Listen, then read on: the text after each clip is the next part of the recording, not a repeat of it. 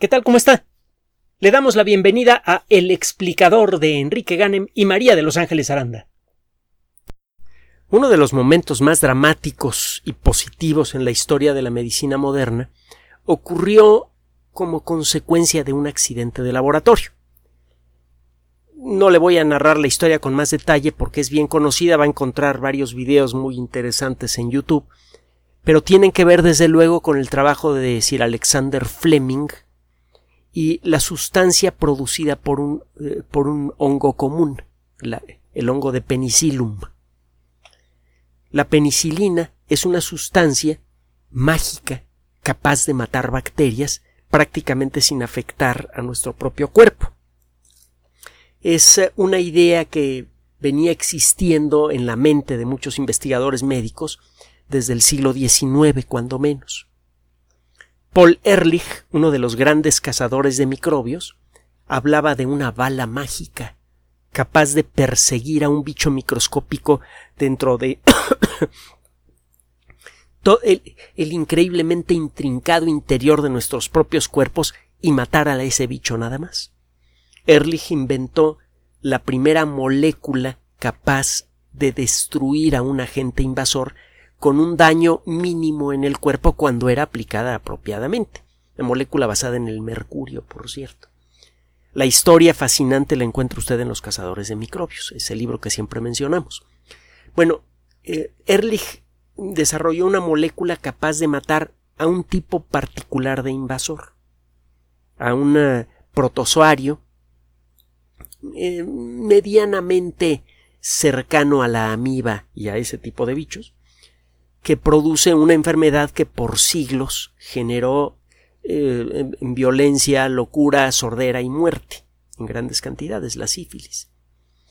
Pero bueno, el, el, el solamente era efectivo contra esos casos particulares.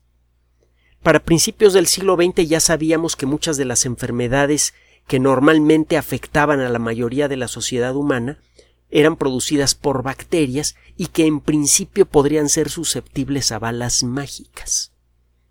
El problema es que no sabíamos cómo fabricarlas. Y por eso eran comunes las eh, eh, infecciones graves que no tenían cura, incluso en personas eh, sanas.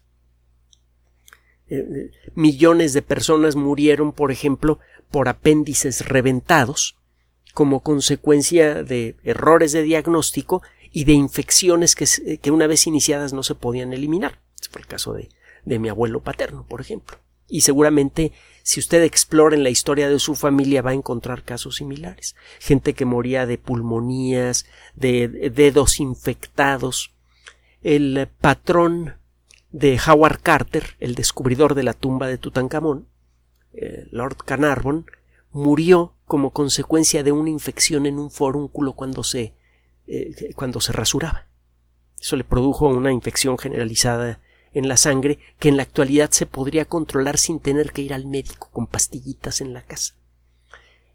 Esas pastillitas comenzaron a ser posibles gracias al descubrimiento de Sir Alexander Fleming. Trabajaba con bacterias y continuamente sus cultivos, como sucede en cualquier laboratorio de bacteriología, se contaminaban con hongos, empezaban a crecer hongos. Normalmente lo que se hacía era desechar esos cultivos. Pero no sirven para nada, ya, no se puede trabajar con ellos porque ya está creciendo el hongo y está contaminando todo el entorno. Yo lo que quiero es estudiar a las bacterias, pero Fleming antes de tirar uno de estos cultivos se dio cuenta que las colonias de bacterias se hacían chiquitas cerca del hongo. Había una sustancia que estaba emitiendo el hongo que estaba matando a las bacterias. Se puso a trabajar, descubrió la penicilina y luego otros dos investigadores, los doctores Florey y Chain, encontraron una variante de este hongo que produce cantidades enormes de penicilina. Y eso fue lo que permitió fabricar por primera vez a nivel industrial la penicilina justo cuando llegaba la Segunda Guerra Mundial y eso ayudó a salvar muchísimas vidas es, eh, es toda una historia detectivesca. La penicilina es una sustancia con la que hemos tenido contacto los seres humanos desde hace muchísimo tiempo. En Europa y también en la eh, en, en, en el eh, México precolombino se utilizaba sin conocerla. en, eh, en Europa era frecuente que las personas enfermas con ciertos tipos de síntomas recibieran un pan enmohecido, supuestamente bendito, el pan de San Antonio. Y a veces, con alguna frecuencia, estas personas se curaban. Aquí en México, los aztecas, por ejemplo, cuando tenían alguna infección fuerte, comían tortillas echadas a perder. La tortilla aquí en México no es lo mismo que en España. La tortilla en España es una especie de pastel hecho con, con eh, huevo batido y papas y algunas otras delicias. A veces lleva chorizo, lleva otras monerías. Aquí en México la tortilla es eh, un, disco hecho con, eh, con maíz tratado de una manera, por cierto, muy ingeniosa, que involucra el proceso de nistamalización y que sirve de base para muchos de los alimentos más sabrosos que, que tenemos en este país. Bueno, la tortilla de maíz, cuando se mantiene en un ambiente húmedo, se empieza a cubrir con hongos con frecuencia. Y a veces el consumir esas tortillas curaba de enfermedades graves a los aztecas. El principio curativo era el mismo, la penicilina. Y eso también lo sabían a otra escala en en Europa, en donde, por ejemplo, en, la región de Francia, en donde el, crear quesos increíblemente apestosos y de sabor maravilloso se ha convertido en todo un arte. Dos de las variedades más comunes del hongo de la penicilina son el Penicillium camemberti y el Penicillium roqueforti. Imagínense con qué quesos están asociados. Bueno, el caso es que el descubrimiento de la penicilina parecía iniciar la etapa final de la lucha contra las bacterias. Por esas fechas estábamos empezando a aprender a hacer vacunas bajo pedido. La primera persona en conseguirlo fue Luis Pasteur. Y por otro lado, estaban apareciendo estas sustancias que eran capaces de matar bacterias en nuestro cuerpo, aunque nuestro cuerpo no supiera cómo defenderse de ellas daba la impresión de que se iban a acabar los problemas de, de, infecciones bacterianas. Eh, al cabo de algunos pocos años de utilizar la penicilina comenzaron a aparecer variedades de bacterias que no se morían o cuando menos no se morían fácilmente frente a la penicilina. Era necesario dar dosis cada vez mayores y por más tiempo para eliminar una infección. Y esto eh, indujo el desarrollo de un montón de búsqueda primero y luego de desarrollo de otros antibióticos. El caso es que este proceso se ha vuelto verdaderamente desesperante porque como consecuencia del proceso de evolución, que ahora podemos entender bien a nivel molecular, hemos visto cómo las bacterias se van adaptando a la presencia de antibióticos y aparecen variantes resistentes. Esto ha sido especialmente sensible en el caso de la penicilina y de todas las moléculas hermanas a la penicilina. Hay toda una eh, serie larga de antibióticos que tienen la misma estructura molecular básica. Tienen en, el, casi en el centro, todos estos antibióticos, un anillo de, átomos muy peculiar que se llama anillo beta-lactam. A todos estos antibióticos se les conoce como beta-lactámicos. La penicilina es el más conocido de todos, pero hay muchos otros. Hay uno en particular que era especialmente bueno para luchar contra bacterias resistentes. Digo era porque ya no se utiliza. Se, se, fabrica pero solo como herramienta de investigación en el laboratorio, es la meticilina. Eh, durante un buen tiempo, pues eh, la meticilina podía utilizarse con, con eh, confianza contra las bacterias más agresivas y más resistentes porque funciona de maravilla, hasta que aparecieron las variedades resistentes a la meticilina y eh, se encontró que las bacterias que son resistentes a la meticilina muchas veces también son resistentes a muchos otros antibióticos. Entonces, cuando tiene usted una bacteria resistente a la meticilina, casi casi lo único que puede usted hacer para matar una de esas bacterias es conseguirse un matamoscas o darle con el zapato. Pero por lo demás, no hay otra forma de, de enfrentarlas con antibióticos clásicos. Esto es especialmente sensible en el caso de un tipo particular de bacteria que es muy agresiva, el estafilococo dorado, el Staphylococcus aureus. Esta bacteria puede con relativa facilidad invadir distintas regiones de nuestro cuerpo y puede producir infecciones agudas muy graves en muy poco tiempo y también se puede quedar en pequeñas cantidades en el interior de nuestro cuerpo produciendo una infección subclínica que rara vez produce síntomas, pero que acaba generando problemas en el corazón, en las articulaciones, etcétera, etcétera. Es una bacteria muy insidiosa, puede atacarnos de muchas maneras diferentes y a veces ni la vemos. El tratar de eliminar estas bacterias con antibióticos es prácticamente imposible y son muy aguantadoras. Por eso es común encontrarlas en cualquier lugar donde hay aglomeraciones, en particular en hospitales, en prisiones, en, en lugares en donde hay gente que por algún motivo tenga su sistema inmune algo disminuido. Allí las infecciones producidas por estafilococo dorado son comunes y eh, son muy comunes las, que eh, son generadas por eh, estafilococo dorado resistente a la meticilina. Los encuentra usted, encuentra usted muchos casos de este tipo, por ejemplo, en cuarteles militares, en cuarteles de la policía, en cualquier lugar en donde eh, eh, eh, no hacina, pero sí concentra usted a mucha gente en espacios reducidos. También entre atletas es muy común que comparten baños, vestidores, ese tipo de cosas. En niños, en, escuelas, estas infecciones son muy comunes y pueden ser muy severas.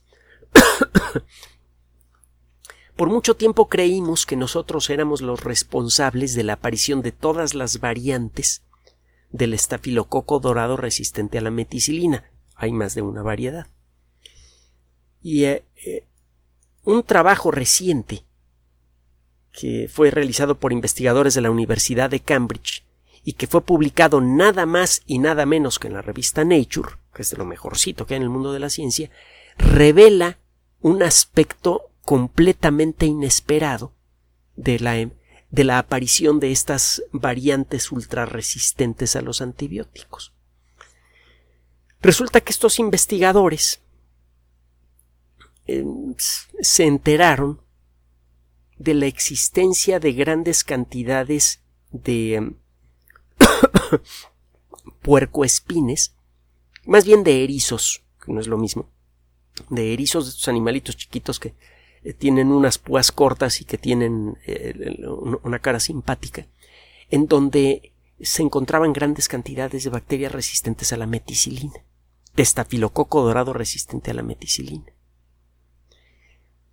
Se pusieron a estudiar con más detalle muestras tomadas de animalitos en distintas partes del mundo y, lo, y encontraron que prácticamente si no todos, una fracción muy importante de todos los animalitos que se podían estudiar, que eran atrapados en, en el, eh, en, el mundo salvaje, no eran animales de zoológico, estaban infectados, o cuando menos estaban infestados en el exterior, por una variedad de, de eh, estafilococo dorado resistente a la meticilina. En, en inglés, la abreviatura de estafilococo dorado resistente a la meticilina es MRSA, por las siglas en inglés, repito.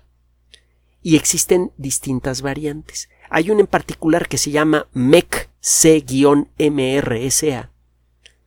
que produce una de cada 200 infecciones por estafilococo dorado resistente a la meticilina en los seres humanos. es muy abundante en los puercoespines y en puercoespines de distintos lugares del mundo. Ah, Chihuahua. ¿Por qué? Bueno, todos los puercoespines del mundo tienen un ancestro común. Esto lo sabemos por la teoría de la evolución y porque lo podemos ver a nivel molecular. Igual que todos los caballos del mundo tienen un ancestro común. Con el paso del tiempo, las variedades que se encuentran en distintos puntos del mundo evolucionan cada una por su camino. Pero al final de cuentas todas tienen un ancestro común. Bueno, a la hora de ponerse a estudiar la estructura genética de las bacterias que se encuentran en los puercoespines, empezó a quedar claro. Ah, bueno, déjeme comentarle algo más. Usted puede eh, ver cuál es la diferencia genética entre dos organismos muy similares, por ejemplo, entre los estafilococos dorados normales y los resistentes a la meticilina. Puede contar cuántas diferencias genéticas hay, cuántas mutaciones hay. Y como el proceso que genera mutaciones sucede con un ritmo más o menos parejo, el número total de mutaciones va incrementándose de una manera más o menos regular con el paso del tiempo. Estos, entre comillas, relojes moleculares sirven para darse una idea de cuánto tiempo ha pasado entre que dos organismos que ahora son diferentes tuvieron antes un ancestro común. Bueno, a la hora de, juntar todo esto, estos investigadores dijeron, ¿sabes qué? Hace 200 años aproximadamente, debió aparecer en algún puercoespín una variante natural de estafilococo dorado que aprendió a resistirse a la meticilina. Ese estafilococo dorado se estableció en, el cuerpo de este bichito y los descendientes de este bichito lo fueron heredando. Y por eso en la actualidad, en una fracción muy elevada de los puercoespines del mundo, encuentra usted esta bacteria. ¿Y cómo pudo aparecer una bacteria resistente a un antibiótico que aprendimos a sintetizar hace apenas unas cuantas décadas. Bueno, estos investigadores se, dieron cuenta eh, de, bueno, consideraron varios detalles ya conocidos. Por ejemplo, las bacterias que son resistentes a la penicilina, a las penicilinas, saben fabricar una proteína que rompe a cualquier molécula que tenga un anillo beta-lactam las proteínas que son capaces de realizar una función química, que pueden producir una reacción química, se llaman enzimas. Y las bacterias resistentes a los antibióticos derivados de la penicilina producen unas proteínas que se les llama beta-lactamasas, porque son capaces de romper moléculas tipo beta-lactam. A pesar de que la meticilina es un antibiótico que descubrimos hace relativamente poco, está hecha con anillos beta-lactam. Y los ah, hongos de la penicilina vienen fabricando moléculas que tienen anillos beta-lactámicos desde hace millones de años, no sabemos desde hace cuánto, pero muchísimo tiempo. Entonces, ¿cuál es la explicación que dan estos investigadores con base en datos como este?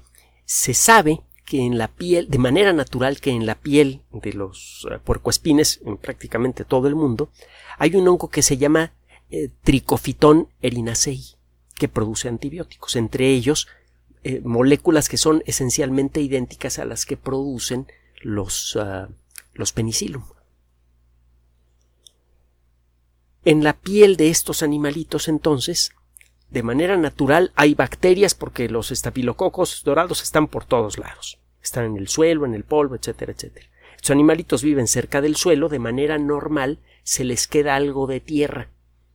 Por la forma que, en, la, que tienen su piel, las, las bases de las espinas y la piel que hay en medio, es fácil que se les atrape mucho polvo y bacterias, por lo tanto.